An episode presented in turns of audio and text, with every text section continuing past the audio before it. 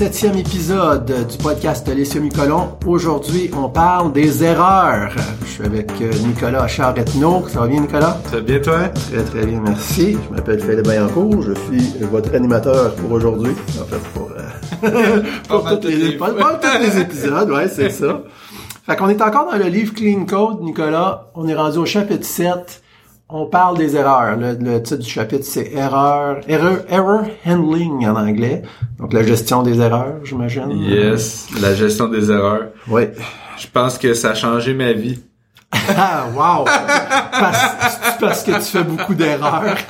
Non, mais c'est parce que j'en fais jamais. Puis, Ah! C'est quoi cette affaire-là? Hein, error handling, il y a des- ça se peut des exceptions. Voyons donc, dis-moi pas que les autres développeurs ils ont à vivre avec ça au quotidien. Je vais partir une fondation, on va lever des fonds. Un œuvre de charité. Oui. Non, mais j'avoue que euh, il y a des concepts très intéressants dans ce Ouais, chapitre-là. vraiment. Puis que si on, on les connaissait pas avant, comme c'était mon cas là, quand je l'ai lu pour la première fois, euh, c'est vrai que ça change complètement, bah, possiblement là, ta façon de développer puis de voir les choses. Je, suis d'accord avec toi là. Je pense que une des premières, une des premières choses que, que, ben là, je m'en ai dit que Uncle Tom a dit, mais c'est-tu lui, là? C'est Parce que- Uncle, ben c'est euh, c'est Uncle Bob premièrement. C'est Oh, Uncle Tom. c'est quoi, c'est les patates? mais, Uncle euh, non, c'est pas- c'est pas comme euh, dans euh, comment ça s'appelle les têtes Ah, à les têtes à Les. Willy Waller, les oui, têtes à. Le Uncle- Merci Uncle Tom. Hier, j'ai- j'ai écouté Uncle Tom avec ma blonde. Euh, bon, c'est pour ça que t'as ça dans la tête. C'est Uncle Bob. Mais ce chapitre-là, euh, c'est pas Bob Martin qui l'a écrit, c'est Michael Feathers, qui est Ouais. un autre programmeur, là, qui je pense qu'il a écrit des livres, là, avec. Une des choses que Michael Feathers a dit euh, dans le début que je trouvais vraiment intéressant, c'est euh, si les erreurs obscurent ton ta logique, c'est mauvais. Ouais. Puis je pense juste ça, ça résume pas mal euh, les erreurs qu'on fait pas mal tous euh, au quotidien. Euh, on arrive à un endroit, on est tellement les, les- dans notre bout de logique, là, notre petite boîte, en train de penser à, à notre if, puis là, ah merde ici, ça se pourrait que ça plante. Ah, je vais mettre un petit try catch, puis là, là il traîne là, puis à un moment donné, tu sais même plus pourquoi il est là, puis le catch il est vide, tu logs pas ça nulle part. Puis là, là, ah mon dieu, je te dis, j'en ai des frissons puis toutes les fois que que j'ai eu à gérer ça on dirait qu'avec le temps je suis juste devenu devenu de moins en moins mauvais à gérer les erreurs mais je suis jamais devenu bon Ben, ouais. Ben, c'est parce que si on serait vraiment bon, on n'en ferait pas d'erreur. Mais, ouais, ouais, je comprends ce que tu veux dire. Parce que il y a beaucoup de, même, même si ce chapitre-là donne des bons guidelines, à suivre, on dirait qu'il n'y a pas de façon évidente et parfaite de gérer les erreurs dans une application. En tout cas, moi, c'est mon, mon sentiment, j'ai l'impression qu'on a sur tous les sujets qu'on peut parler par rapport à la programmation euh, tout le monde est capable d'avoir une opinion puis sur les erreurs on dirait que personne n'a vraiment le goût d'en parler il y a comme pas de- il y a personne qui a Tout le comme monde n'est pas un- sûr. Ouais, c'est ça, tout le monde n'est pas sûr. Il y a personne qui est comme Ah moi je sais comment là, je vais venir à ton poste puis je vais t'aider. C'est comme on dirait on va parler de nouvelles techno, on parle de philosophie, niveau d'abstraction, de plein d'affaires. Les erreurs c'est comme bah mais un try catch là, tu sais, puis euh, fais quelque chose avec. là. Arrange-toi juste pour pas que ça pète complètement, puis c'est beau, tu sais. Ouais, ben, ben c'est ça. Puis là, c'est ça qui nous amène à faire toutes sortes d'affaires bizarres qui peuvent, comme tu as dit, obscurer la logique de notre code parce que là, on mélange toutes sortes de de, de, de gestion d'erreurs. euh, euh, comme il parle, une des premières choses qu'il dit de pas faire, c'est d'utiliser euh, des return codes à la place d'utiliser de, de, de, de, de- j'allais dire de projeter, de throw, de Ouais. throw des erreurs, de jeter des erreurs, je sais pas, Ouais, en tout cas, on se comprend. de lancer. De lancer des erreurs, en tout cas, ouais. Puis euh, des exceptions, pardon, ouais. Et puis, euh, comme il donne un exemple, parce qu'il dit, de- par le passé, je pense que c'est plus ben, ben le cas, là, mais par le passé, tu avais des langages qui avaient juste pas la possibilité euh, de lancer des exceptions. Ben, Fait je que là, pense- c'était comme plein de return code euh, que tu étais obligé de retourner de tes fonctions.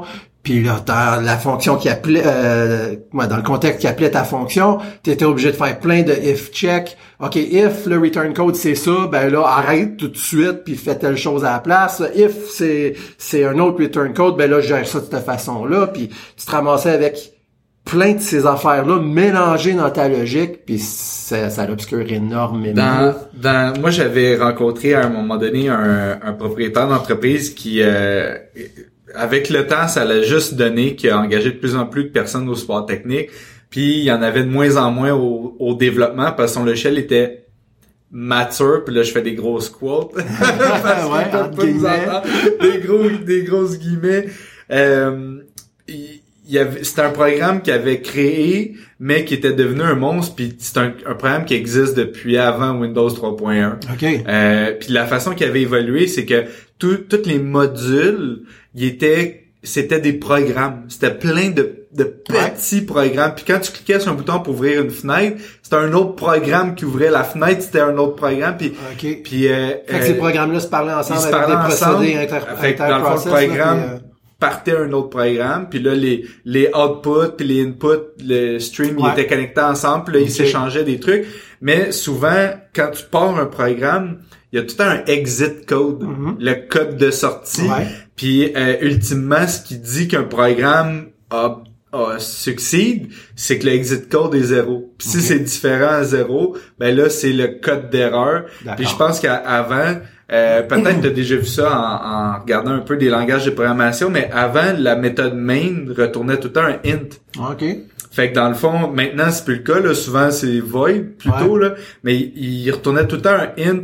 Euh, c'est- puis c'est typique là au C, C++ que avant de quitter ton main, c'est là que tu returns un code pour dire qu'est-ce qui s'est passé dans, Ah, dans ton programme, c'était ok. successful ou pas. sais. Euh, fait que je pense que ça, ça vient surtout de là, mais ça n'a plus raison d'être de nos jours, là, mais vraiment plus. là. Ouais, ben en tout cas, c'est oui, c'est plus nécessaire parce que là tu peux lancer des exceptions. Puis là, c'est ce qu'il nous dit euh, de faire. Puis il nous montre un exemple de code où est-ce que euh, clairement on voit ben t'as les deux, tu sais t'as les- un exemple qui nous donne avec des return codes puis un exemple que, où ce qu'il utilise juste un try catch avec euh, des exceptions. Puis la façon qu'il écrit ça, je pense qu'on en avait parlé dans le chapitre sur les fonctions, Ouais, chapitre 3 peut-être, quelque chose comme ça. Puis vraiment, tu vois, il y a son try catch. Dans son try, tout ce qu'il y a, c'est un appel de fonction. Puis cette fonction-là, elle contient la logique au complet. Puis après ça, tu as ton catch. Puis, euh, il a... si tu y penses bien, t'es à un niveau d'abstraction, donc à ce niveau-là, tu sais que c'est là que tu veux gérer les erreurs, tu sais c'est quoi que tu veux exécuter, mais une fois que tu arrives plus creux, t'as plus de besoin là d'avoir des try-catch à tous les autres niveaux, à plein d'endroits. Tu le sais que, bon, ça c'est un bout de traitement, je sais qu'il va y avoir, là j'exagère, mais 400 sous-méthodes, Hmm. parce qu'on les découpe vraiment petits. 400 méthodes d'une ligne. Ouais, ça. Pas de paramètres. pas de hein? paramètres. c'est ça. mais, mais il parle des paramètres tantôt, mais une des choses que, ce que j'aime là-dedans, c'est que ça vient cla- clarifier. Tu dis, OK, ici, c'est là qu'il peut, que je veux gérer mon erreur. Après ça, les choses peuvent mal aller, mais je vais considérer qu'ils vont bien aller. Puis là, t'es sûr que ce que tu vas lire, ça va être la logique et non tout plein de mélange de try-catch, puis de dans le catch, euh, monter un flag à true, puis retourner.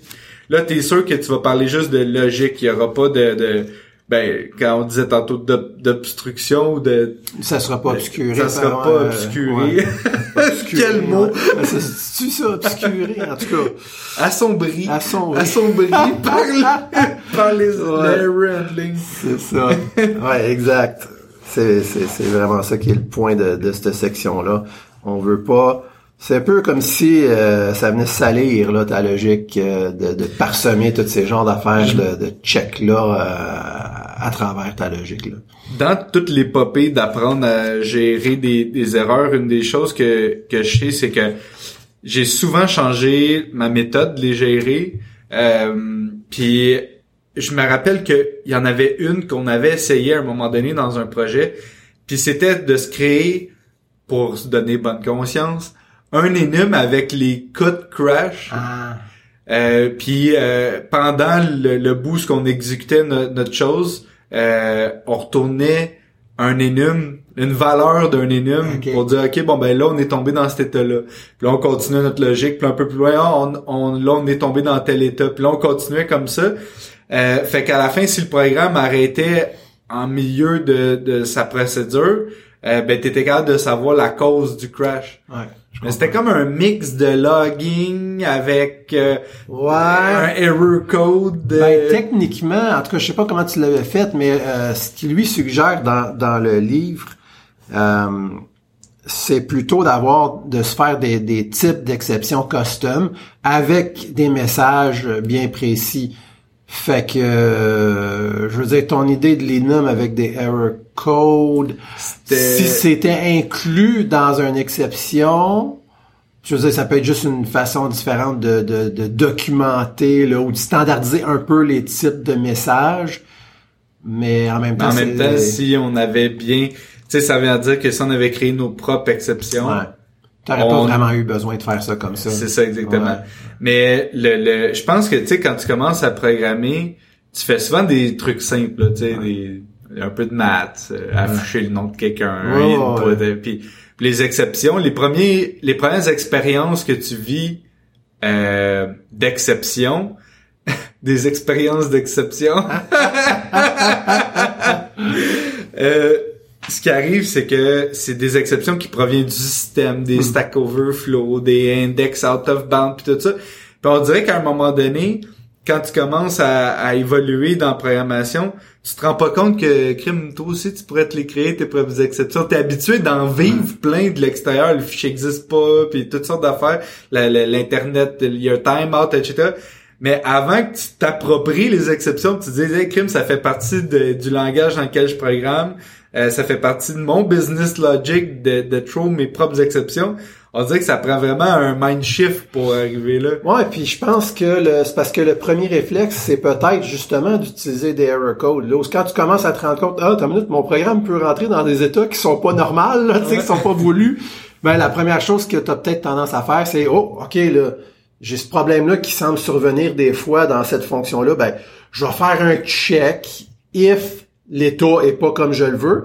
Puis là, le premier réflexe, c'est de faire Bon, ben à ce moment-là, euh, moi je m'attendais à retourner, euh, je sais pas trop quoi dans cette fonction-là, mais là si ça fonctionne pas, ah ben je vais peut-être me réessayer tout de suite, ou euh, ou ben je vais retourner quelque chose d'autre. Puis là plus haut dans le call stack, on ben on figurera qu'est-ce que la fonction fait. Elle fera un if elle avec pour voir qu'est-ce que j'y retourne. puis là tu te ramasses à faire toutes sortes d'affaires euh, comme ça. Puis c'est c'est là où ce que tu te retrouves avec des return codes puis des, des c'est tout mélangé ensemble. Toute cette gestion-là, puis le control flow est tout mélangé avec tes, tes erreurs, hein, entre guillemets. Là.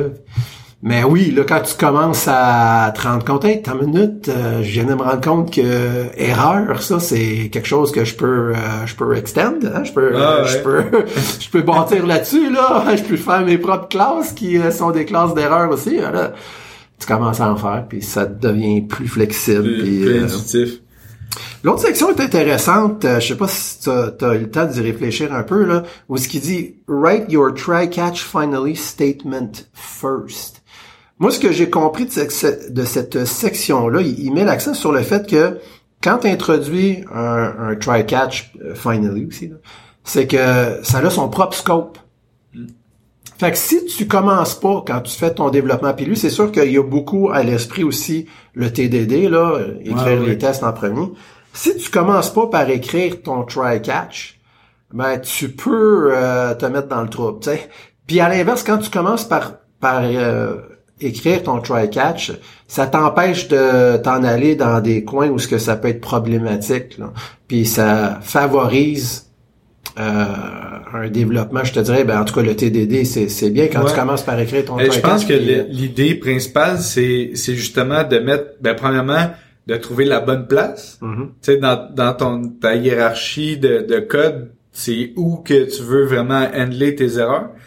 Puis ce qui va arriver, c'est que ça va t'éviter de faire tout plein de singeries plus creux dans tes implémentations, de de, de, de dire ah ben là s'il arrive, non regarde, j'y vais comme si tout va bien, puis je sais que à tel niveau d'abstraction, ça va gérer euh, l'exception. Puis là, on- je pense que tu vas tomber plus dans du code qui focus sur la lisibilité, qui va focuser sur euh, le business logic plutôt que toutes les mini ou les sous-cas d'exception qui peuvent arriver à, à plein de places. Mm, ouais, ouais, je suis d'accord. Euh, la chose intéressante qu'il disait, c'est qu'en en commençant par écrire ton try-catch, ça te forçait à réfléchir euh, parce que l'idée du catch, euh, c'est de Handler. Ouais, c'est de laisser ton, ton programme dans un état où il continue de rouler correctement, tu sais, puis de t'occuper de l'erreur. Au contraire de laisser le programme euh, crasher. ouais, c'est ça. fait que ça t'oblige à penser justement à, à, la situation problématique, puis à la façon que tu vas t'y prendre pour pour régler le problème et retourner ce que la fonction est supposée de retourner si si, Ouais, y a lieu, c'est ouais. ça, tu sais, parce que ouais, c'est pour ça qu'il parle du finally aussi là. Euh, ça, fait que ça, oui, c'est vrai que ça dépend des cas parce qu'il y a des fois où est-ce que tu vas juste décider de de mettons retrower une exception là, euh, Ouais. tu catches un, tu catches une exception puis tu la Tu vas la rapper. tu vas la relancer, c'est ça. Il y a d'autres cas où ce que tu vas choisir de gérer ça d'une façon différente. Mais bref, en commençant tout de suite par ton try-catch, ça t'oblige à réfléchir puis à développer ta fonction en, en fonction, de- de des erreurs potentielles puis des différents états là, que tu peux rencontrer. Je trouvais que c'était c'était pas une mauvaise idée du tout. Lui, dans le fond, ce qu'il disait là, c'est si tu sais que dans la fonction que tu t'apprêtes à développer, euh, tu vas avoir à handler un- une exception euh, ou à même en lancer une, là, ben commence par écrire ton try catch, commence par euh, par développer ça. Puis même, je pense qu'il dit commence par le catch, commence Ouais. par euh, handler euh, l'erreur potentielle. Je trouvais que c'était une, une, une approche euh, très intéressante là. Moi, ce que, ce que je trouve dommage, puis là, euh, c'est c'est pour avoir vu des certains programmes comme ça, mais à un moment donné, on, on pas qu'on devient sloppy en tant que programmeur, mais on on devient désintéressé aux erreurs, puis là on se dit, ah, tu sais quoi, partout dans l'app où je suis en erreur, on va toutes les faire passer dans le même silo, puis on va juste tout le temps afficher un pop-up, une erreur est survenue, puis on va loguer ça dans un file, puis on va envoyer ça euh, sur un serveur qu'une fois de temps en temps on peut aller voir. C'est une, c'est littéralement c'est de se dire au lieu d'avoir de, la rigueur puis de, de s'intéresser à ce que tu es en train de programmer, on va juste mettre toutes les erreurs dans le même bateau, puis on, on va juste s'intéresser à l'implémentation de la logique. Mais là, ce qu'il dit, c'est littéralement intéresse-toi au catch en premier. C'est il y a, y a quasiment plus de valeur pour la stabilité de ton logiciel que t'intéresser à qu'est-ce qui pourrait mal aller. Ouais. Oui, puis euh, en ayant cette optique-là, ça va aussi rendre euh, la maintenance ou, ou- ou je te dirais la, le diagnostic de problème avec l'application beaucoup plus facile parce que si tu penses à chaque niveau ce que tu là, as décidé que tu faisais un, un catch, si tu penses là à la façon dont tu veux gérer euh, ce problème-là et que tu veux communiquer aussi le problème, euh, ça va faire une grosse différence parce que tout ce que tu fais, c'est tout le temps juste comme rethrower, le, relancer les exceptions sans ajouter aucune valeur. Ou, ri- puis des fois, ça fait du sens de faire ça, mais il y a des fois où ce que c'est- bien là de, de, de relancer une exception différente peut-être qui est appropriée au contexte là, dans lequel euh, tu te retrouves. Ouais. Ça- en bout de ligne, quand tu vas regarder tes logs ou quand il va y avoir un message d'erreur, euh, il va vouloir dire quelque chose plutôt que juste Ah, il y a de quoi? Il y a de quoi qui a pas tout à fait fonctionné? Puis là en plus des fois il y a de quoi qui a pas tout à fait fonctionné mais il y a aucun autre feedback pour l'utilisateur, tout a l'air d'aller comme faut parce que t'as peut-être géré ça quand même pas pire là, Ouais. mais il y a une problématique. Fait que là c'est quoi, c'est-tu comme tout est en train d'exploser ou c'est juste une petite affaire pas grave, c'est-tu Ouais, ouais. c'est dans quelle partie- 503 server, internal server error, t'es comme, c'est-tu juste le cas que je viens de faire ou le serveur il C'est- défonce? c'est- Ouais, c'est ça. Il y, a- il y a un potentiel énorme de de- de- d'incertitude là si Ouais. tu gères pas ça comme faut.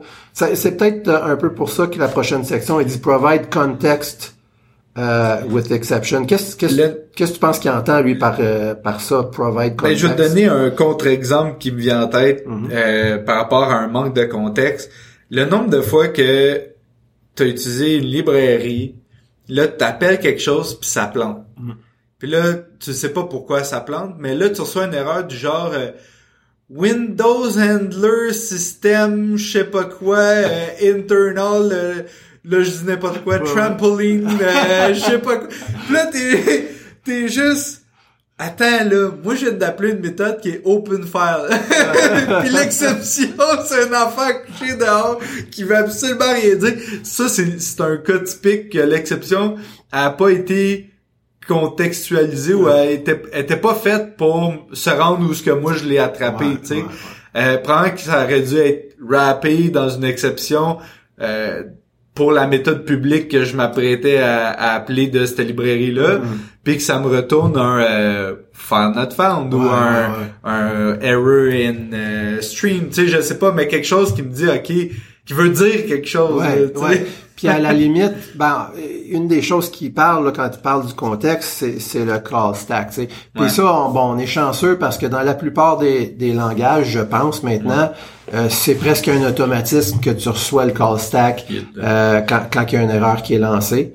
Euh, mais j'imagine que si tu es dans un langage où ce que ça se fait pas tout seul, ça serait vraiment une bonne chose d'implémenter un genre de système où est-ce que tu peux donner un- une idée à l'utilisateur ou en tout cas au développeur qui va avoir à gérer ça, que ça a été, tu sais, dans cette fonction-là, dans cet appel de fonction-là, puis ça, ça avait été appelé de telle autre fonction, ben un call stack, là, comme on Ouais, est habitué ouais. de voir. Euh, tu dans cette section-là aussi qui parle des, oui, des messages, des messages d'erreur, c'est ça? Ouais. Create informative error messages and pass them along with your exception. Fait que c'est pas tout de lancer une exception, même si je te dirais, même si c'est un type d'exception custom qu'on s'est fait, euh, c'est vraiment utile aussi d'y ajouter un message d'erreur pertinent, là, pas juste de quoi de générique qui veut rien dire puis qui rajoute aucune valeur. Ça vaut la peine, je pense, de passer un peu de temps à bien réfléchir à- aux erreurs qu'on lance puis les messages. Moi, à un moment donné, je faisais beaucoup mes validations, euh, tu sais, mettons dans un constructeur, je faisais mes validations, puis si l'argument, il était, il était pas dans l'état que je m'attendais à ce qu'il soit, souvent j'allais trop un argument exception, mais tu sais, je prenais la peine de, de dire c'est l'argument qui a le nom euh, port, mettons, je dis n'importe quoi, Mhm. ou pour dire, regarde, euh, c'est cet argument-là que tu m'as envoyé que moi j'ai pas aimé. Fait que déjà là, c'est niaiseux à dire, l'utilisateur, ma classe, c'est probablement un, un programmeur, mais quand même, ça va éviter de, de fouiller, tu sais. Il crée ma classe, il passe les arguments, ah, ça plante, ah, tel argument, il est, pas correct. Il est peut-être capable de rajouter rapidement sans avoir à lire tout mon code ou ma librairie ou euh, peu importe. Ouais, non, c'est vrai. Il y a, on peut s'attarder euh, juste vite, vite, là, euh, sur un des concepts qui est intéressant. C'est, c'est particulier, je pense, euh, à Java. Je connais pas personnellement d'autres programmes, Non, moi non plus. quoi qu'il y en a peut-être, là, qui ont des unchecked, euh, euh, excep- euh, pardon, des checked Des exceptions, c'est ouais. ça. Des checked exceptions. Fait que, il y a la possibilité dans certains langages, en tout cas Java, de typer ta fonction, ton retour de fonction en quelque sorte, là, pour dire cette fonction-là, elle peut lancer les, les types d'exceptions suivantes. Ouais. Puis là, tu peux en avoir plusieurs. Lui, ce qu'il dit, c'est faites pas ça. utilisez, utilisez des unchecked exceptions. Euh, la raison pour laquelle il, il, favorise pas ça, lui, c'est que tu te ramasses avec un genre d'arborescence de fou, où est-ce que euh, t'es obligé, si jamais tu as le malheur, tu sais, imagine euh, une fonction qui appelle une autre fonction, qui appelle une autre fonction, qui appelle une autre fonction, qui appelle une autre fonction. C'est comme, je veux dire, c'est Ouais, comme ça ouais. qu'on pose nos, nos programmes, c'est comme ça que ça fonctionne. Puis chacune de ces fonctions-là, possiblement, lance deux, Ouais. trois différents types d'exceptions. Puis là, ça, ça remonte le stack, tu sais. Fait que, imagine, là, la fonction en haut, même si tu fais l'effort, peut-être de, de réduire le De nombre, là, tu t'es ouais. catch au fur et à mesure, puis là, tu dis, OK, là, y a, là, je suis rendu à six types d'exceptions possibles. Mettons que je vais relancer juste deux autres types d'exceptions de là. Même si tu fais ça, l'affaire, c'est que si euh, un jour tu décides, dans la dernière son- section de l'arbre, dans la dernière fonction de l'arbre, d'aller changer un des types d'exceptions qui peut possiblement être lancé. Ben là, faut que tu retournes, puis tu surmontes toute l'arbre, toute la branche, là, puis à chaque fonction, tu changé les, tu sais, possiblement les exceptions qui peuvent se retrouver là. C'est, c'est juste un, c'est un, un bordel à maintenir, puis c'est la raison pour la- laquelle lui, il trouve que ça coûte plus cher que les avantages possibles Ouais, là, de, ouais. de pouvoir savoir euh, quelles exceptions au juste tu vas recevoir.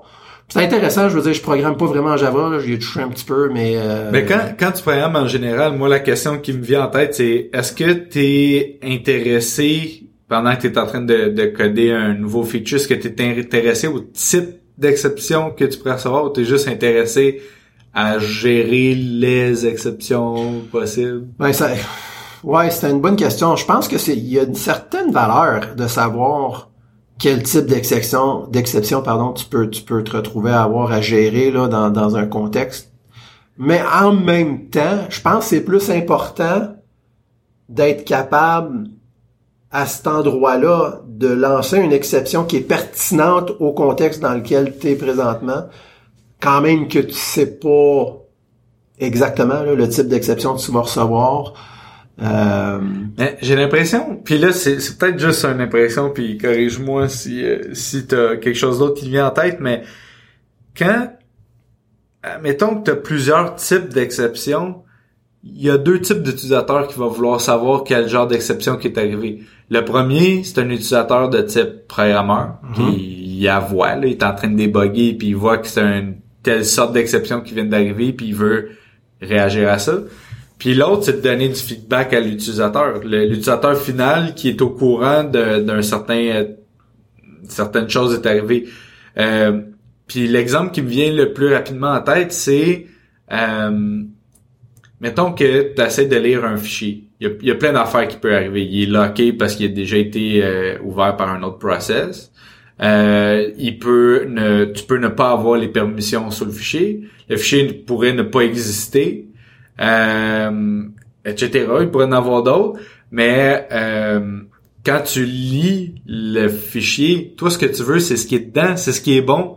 C'est que si la permission est là, puis s'il existe, puis si euh, euh, le, le nom il est bon, en tout cas peu importe, quand tu arrives pour le lire, tu veux ce qui est dedans, ça c'est ce qui est bon. mhm. Si ce qui est pas bon, euh, c'est qu'il manque trois critères, euh, ben là j'ai deux choix, deux choix. D'écrire à l'utilisateur une erreur est survenue en ouvrant le fichier, ou lui dire précisément euh, les, vous n'avez pas les permissions sur ce fichier ou le fichier n'existe pas ou tu sais. Fait que rendu là ton programme va être quand même relativement stable que tu le catches de façon uncheck ou que tu check spéci- spécifiquement tu sais le, le type d'exception. Ouais, ouais. Puis là, on rentre aussi dans, dans le concept intéressant que euh, les informations par rapport à une erreur sont pas pertinentes au même niveau dépendant de est-ce que tu es l'utilisateur de l'application Ouais.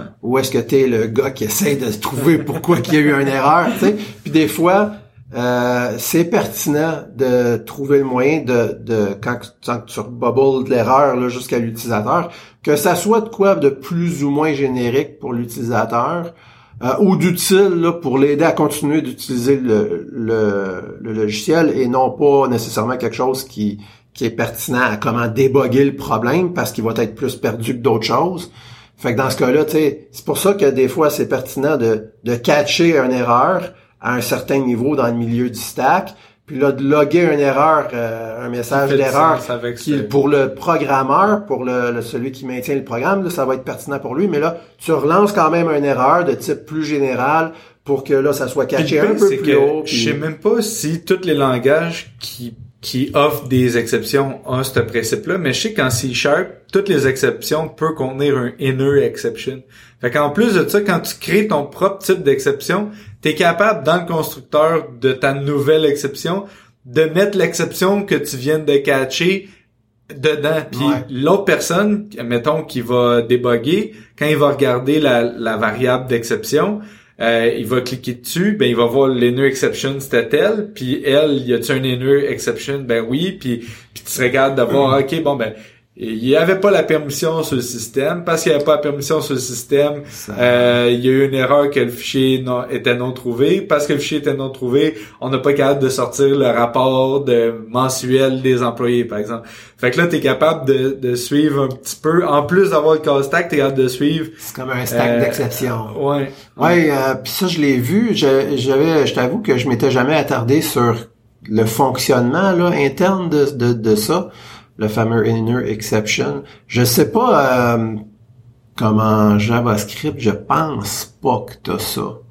Je pourrais me tromper, mais tu sais, si tu voudrais avoir ça, j'ai l'impression qu'il faudrait que quand tu catches ta première euh, exception, euh, faudrait comme que ta wrap, euh, tu sais, dans ton message d'erreur là que tu que tu renvoies comme l'impression que ça serait ça. Tu pourrais quasiment, si c'est pas possible, tu pourrais hériter de, de l'erreur, puis te mettre une propriété qui est de type erreur, puis... Euh, ouais, il y a peut-être... Puis le ramener avec toi. Ouais, il y a peut-être de quoi à faire, là, mais c'est juste que le débugger, le débugger est pas fait pour euh, display, display ça facilement, là, mais euh, en tout cas, au moins, si tu te fais un type d'erreur qui est qui a du sens, puis que tu as un bon message d'erreur déjà là, Moi, je me rappelle de pour un programme euh, que j'ai déjà eu un type d'exception qui la façon qu'il me l'avait retourné, il était tellement pertinent que je pouvais me servir de l'exception comme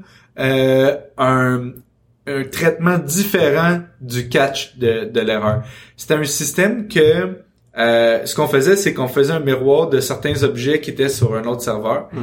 Puis euh, on utilisait un, type de base de données qui, quand on la poquait, nous retournait les objets sous format REST. Là. Fait que dans le fond, dans l'URL, on mettait le type d'objet qu'on voulait, son ID, puis là, il nous le retournait.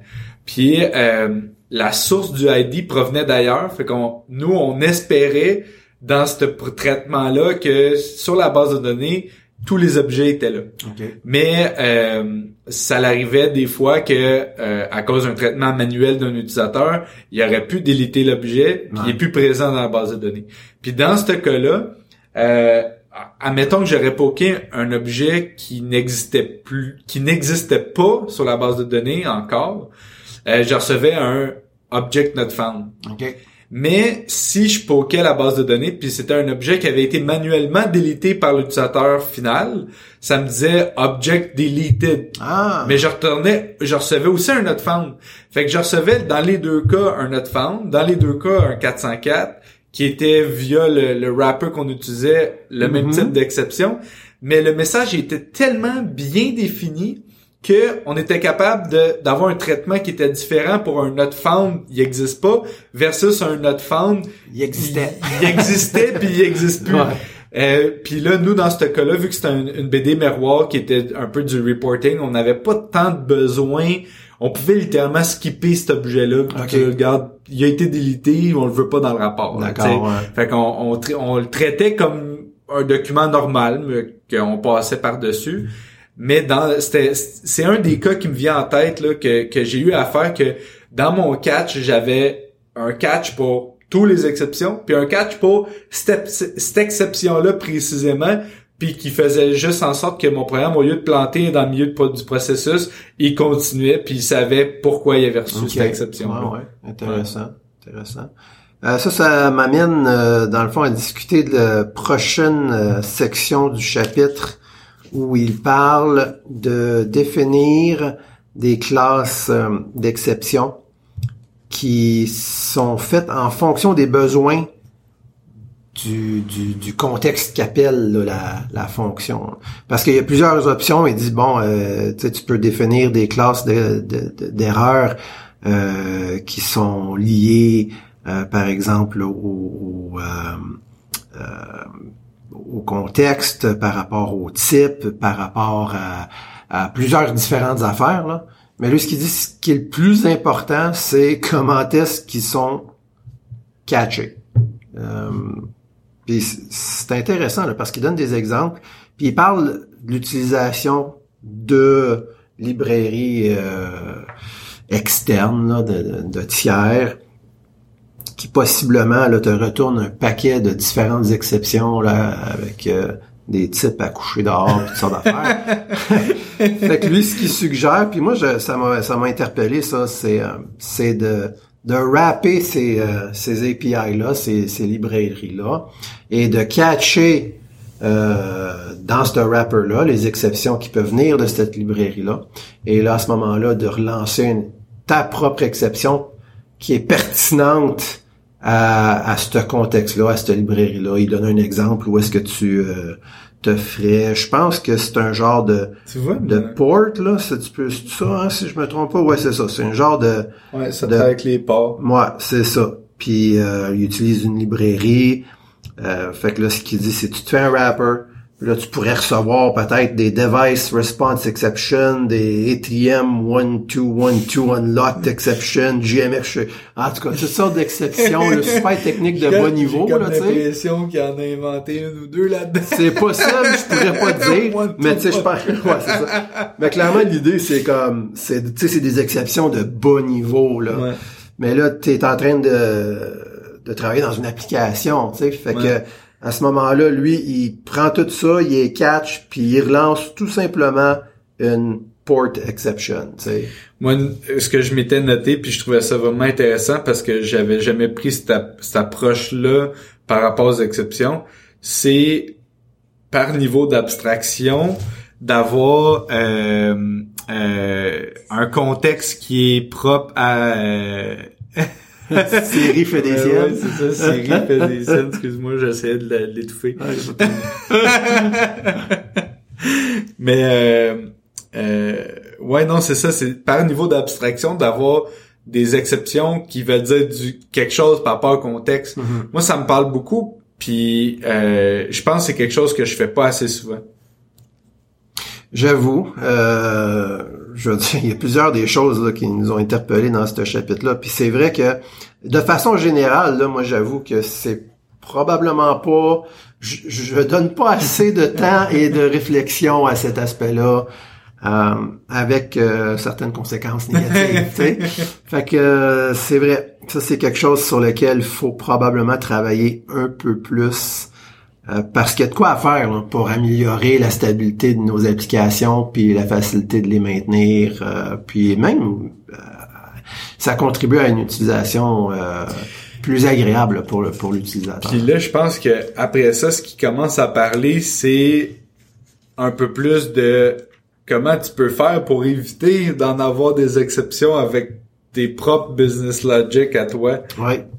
Euh, entre autres, tu, tu parles-tu comme par exemple de- d'éviter de, retourner nul, c'est ça? Ben, il y a euh, ça, mais il y a aussi euh, euh, quand il parle de define nor Ah oui, oui, oui, oui. flow. Tu sais, en partant, euh, ben, je, je te laisse expliquer, tu l'expliquais bien.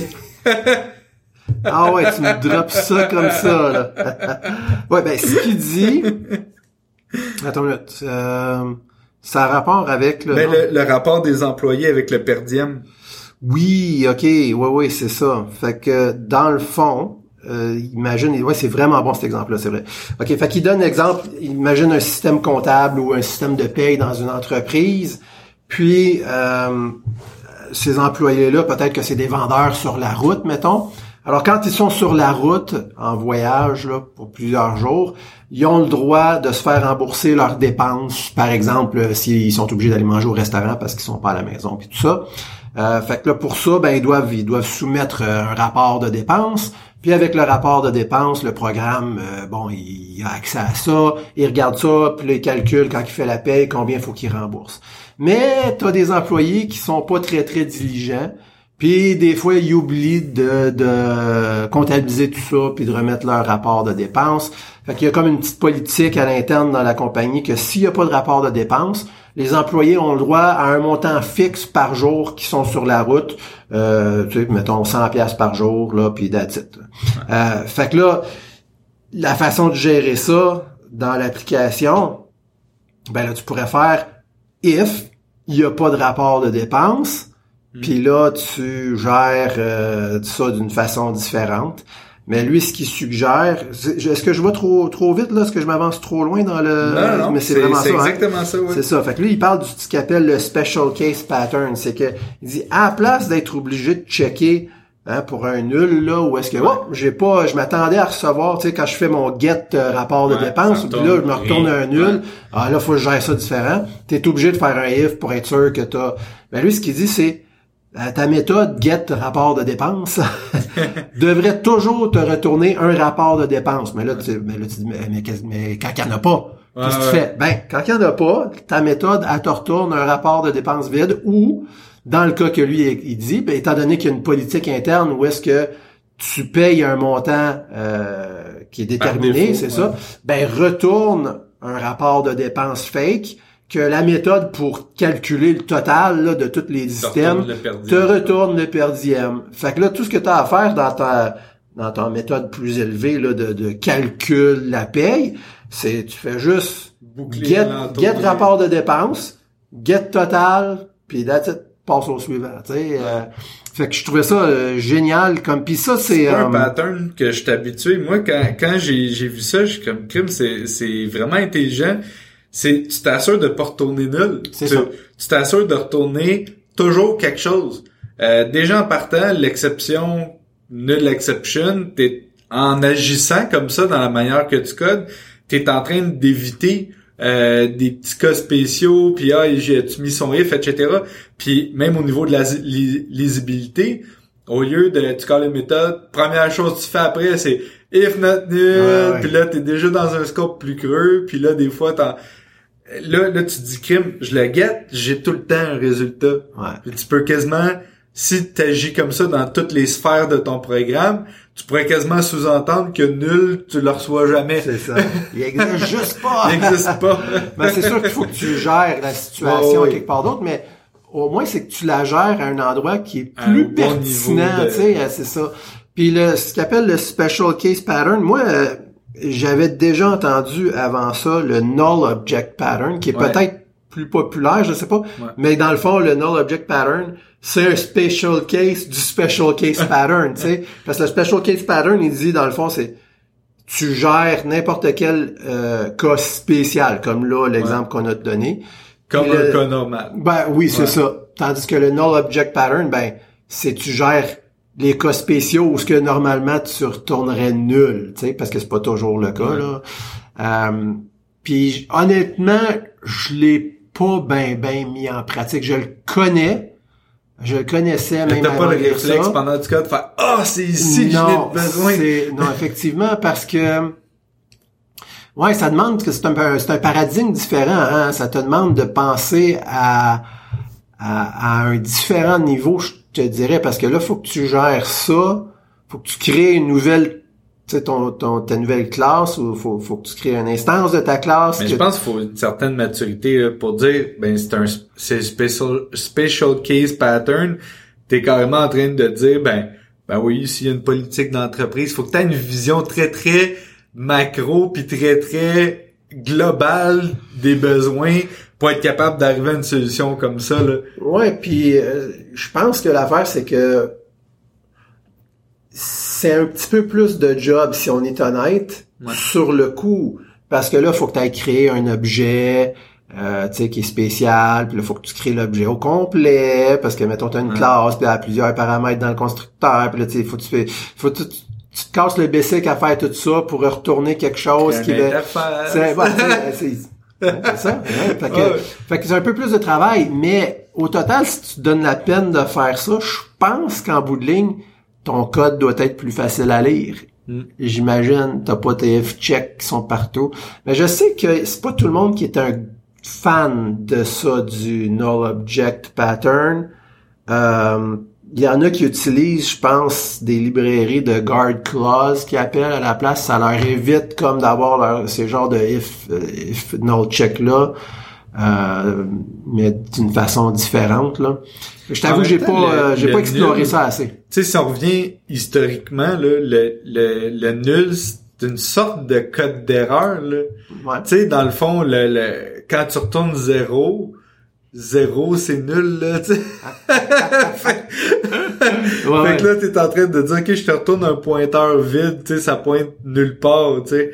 Euh, fait que je, pense, en tout cas, moi, de- depuis que j'ai lu ce, ce chapitre-là, une des choses que je me dis, c'est crime.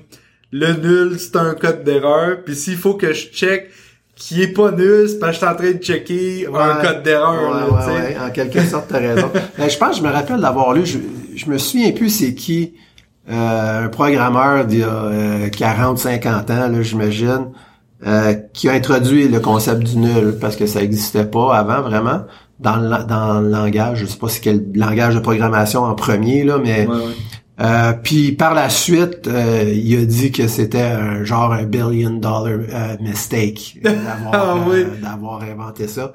Parce qu'il y a tellement d'erreurs Ah et de problèmes euh, et, et de coûts de développement et de maintenance qui sont liés à Ah ce fameux nul-là. Là, tu sais. fait que je trouvais ça intéressant.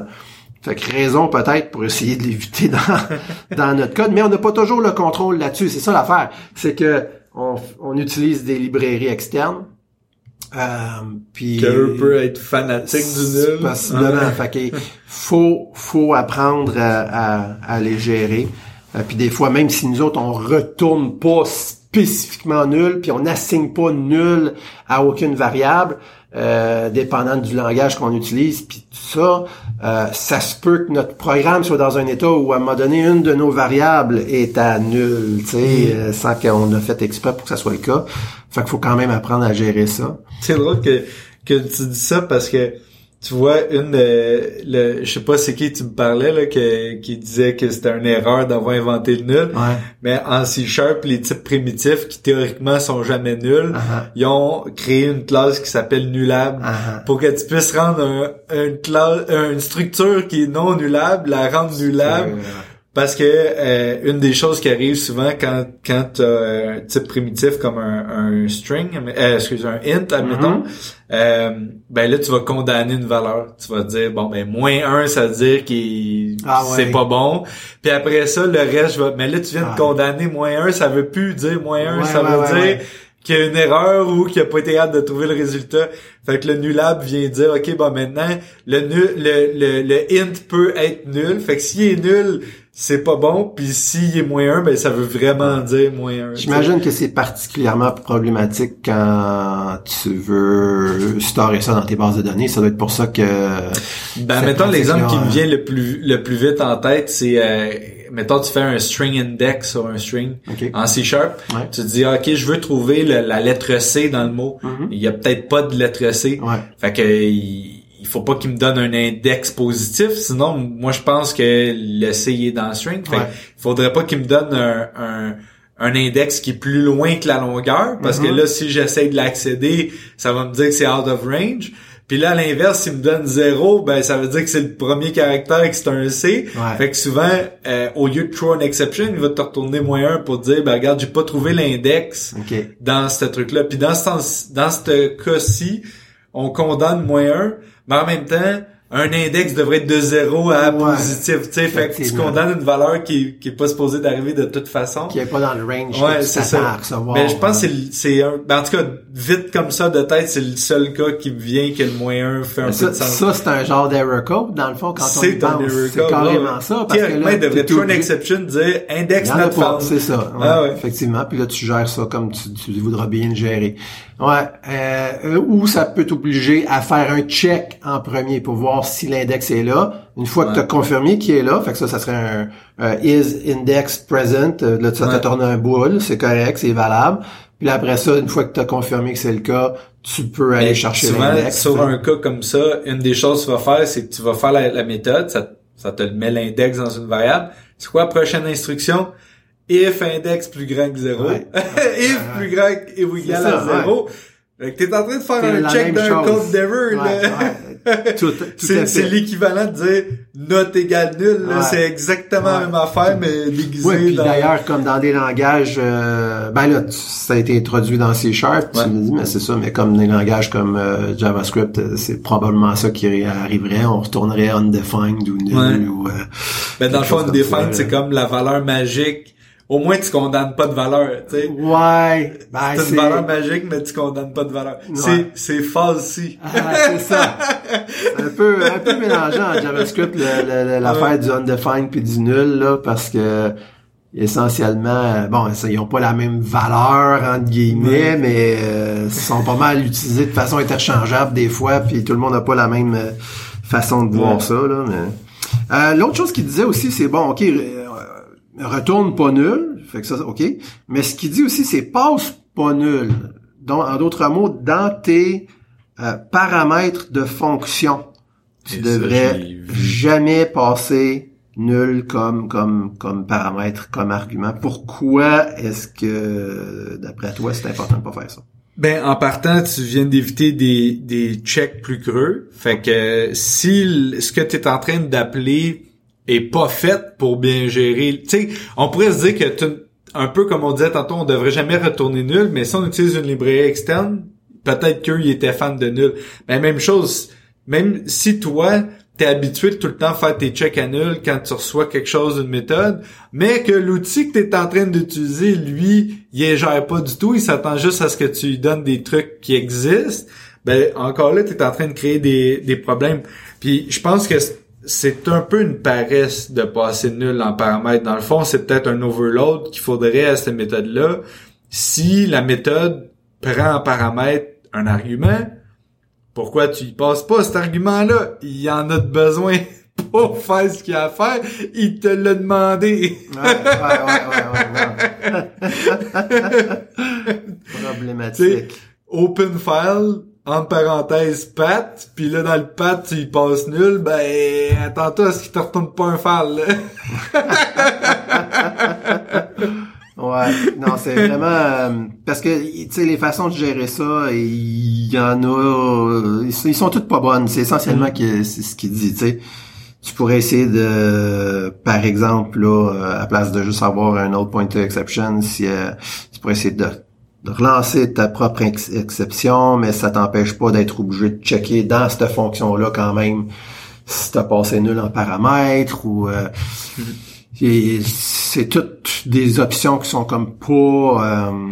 Mais j'ai l'impression que ce qui risque d'arriver de toute façon, tu sais, mettons dans une méthode, t'as, je sais pas moi, deux arguments, puis que le troisième il est optionnel. Pourquoi tu mets pas une valeur par défaut? Tu sais, je sais que c'est probablement pas tous les langages qui, qui le permet, mais, euh, tu sais, mettons en C Sharp, tu peux dire que, bon, ben, le quatrième paramètre ou le troisième paramètre est optionnel, mais si, tu me le donnes pas, j'ai une valeur par défaut, tu sais. Mm-hmm.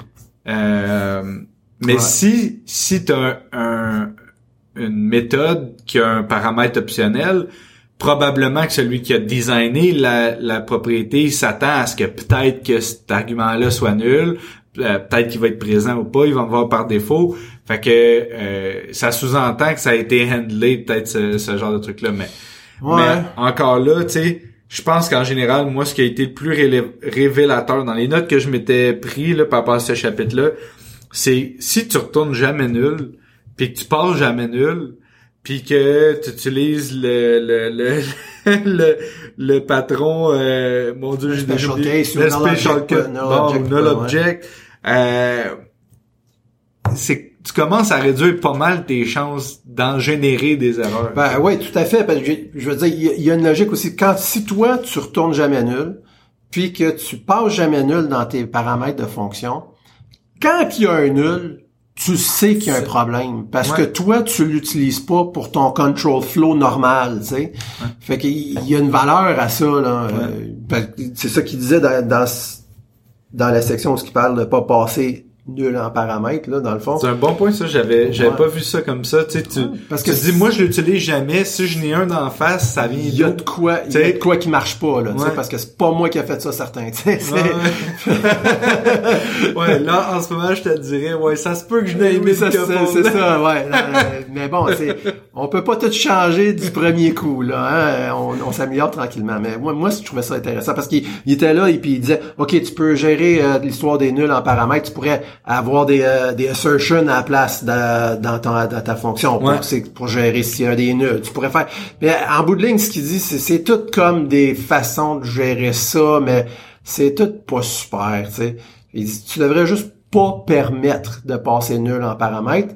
Comme ça, si jamais une, un de tes paramètres est à nul, tu sais que c'est pas normal. Tu sais que c'est une exception, c'est un état que tu veux pas avoir dans le programme, puis il faut que tu le gères. Puis tant qu'à ça, euh, crée, utilise le, le null pattern, Ouais. qui crée un objet qui, qui va agir comme il faut, mais ça. qui va retourner euh, des, des valeurs euh, Ça, qui vont pas faire planter le flow. Exactement. Ça, ça revient à passer une valeur par défaut. Euh, là, tu peux le faire soit dans ton paramètre, des fois, mais des fois, c'est plus logique que c'est la personne qui appelle la, la fonction, puis que ce soit elle qui... en le faisant, ça va te prendre te forcer à avoir des réflexions un petit peu plus élaborées. Ces réflexions-là vont t'emmener à mieux découper, Et voilà. mieux handler, Ouais. mieux nommer, Ouais, mieux... c'est ça. C'est fou comment est-ce que tu te rends compte que tous ces genres de principes-là Ouais. du clean code, c'est pas mal tout interconnecté, là. Puis euh, quand tu fais un effort d'un côté... Des fois, tu peux ne pas être d'accord avec un point,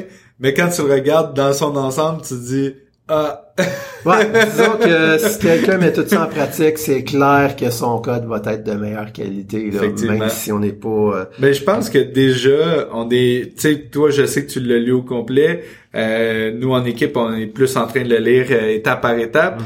mais euh, juste dans ce qu'on a lu en jusqu'à ce moment, qui est même pas la moitié du livre, mhm. euh, je vois déjà une différence dans euh, comment je code au quotidien, puis euh, euh, même pas juste comment je code, mais aussi comment je me parle. Ouais. Tu sais, des fois, j'arrive dans un cas, puis euh, en temps normal, je serais passé tout droit, mais là, je... Eh! Attends, là, il en a parlé de ça, puis j'étais d'accord, puis là, je vais trouver une solution, puis Ouais. euh, ouais. Ah oui, c'est- moi aussi, je, je trouve que ça, ça affecte vraiment euh, ma pratique là, au, au, au quotidien de, de, de me remémorer toutes ces choses-là, puis de, de s'y attarder, puis de- quand, le fait qu'on en discute ensemble, là, c'est, c'est génial. Ça a vraiment un effet positif. Hein. C'est good. Autre chose sur les, euh, les erreurs, Nicolas, avant qu'on... euh, Ah ben je pense qu'on pourrait en parler euh, à l'infini, mais euh, sincèrement je pense qu'on a pas mal fait le tour. Puis euh, moi ce que je peux te dire c'est que de tous les chapitres que j'ai lus jusqu'à maintenant, j'en j'en ai eu des préférés, j'en ai eu des ah ok, Ah, mais je pense le error handling c'est un que on- maudit on n'a jamais une discussion par rapport à ça dans une équipe. On va parler toutes les maudites techno, toutes les paradigmes, tout tout tout. Puis les erreurs, personne n'en parle. C'est un Ça, tabou, comme, ouais. Ouais, je suis vraiment content. Ah, ça nous a forcé à avoir une discussion là-dessus. euh, Puis là, ça va sans aucun doute affecter euh, la façon qu'on écrit notre code. Euh, surtout, moi, en tout cas, je vais, je me suis dit que je me suis fixé un peu l'objectif là d'essayer de l'utiliser le special case ou null object pattern parce que je, je- je veux voir comment que ça va influencer puis changer ma façon de, de programmer puis voir si c'est si c'est bénéfique en bout de ligne. Je pense que oui, mais il faut l'essayer pour le savoir. Yes. Si c'est écrit dans le livre, Ah, ah, on le met en pratique. on va l'essayer. C'est bon, super. La semaine prochaine, euh, le chapitre 8, Bounder- Boundaries, Boundaries, les, les limites. Euh, je pense qu'il il utilise cette expression-là pour parler des... euh, de la, de la- de la- dans le fond, les limites entre notre code puis le code des autres, que ce soit des librairies externes ou euh, le code de nos collègues avec lesquels on, va devoir interfacer, mais qui n'a pas encore peut-être été écrit. Là. Fait que ça, ça va être euh, intéressant comme discussion. J'ai bien hâte de voir ça. Parce que nécessairement, quand tu travailles en équipe, euh, c'est sûr que tu te retrouves souvent dans ce genre de situations-là. Yes. Good. Alors, un grand merci à nos auditeurs et à toi aussi, euh, Nicolas. Merci et à toi on pour se voit à la prochaine épisode.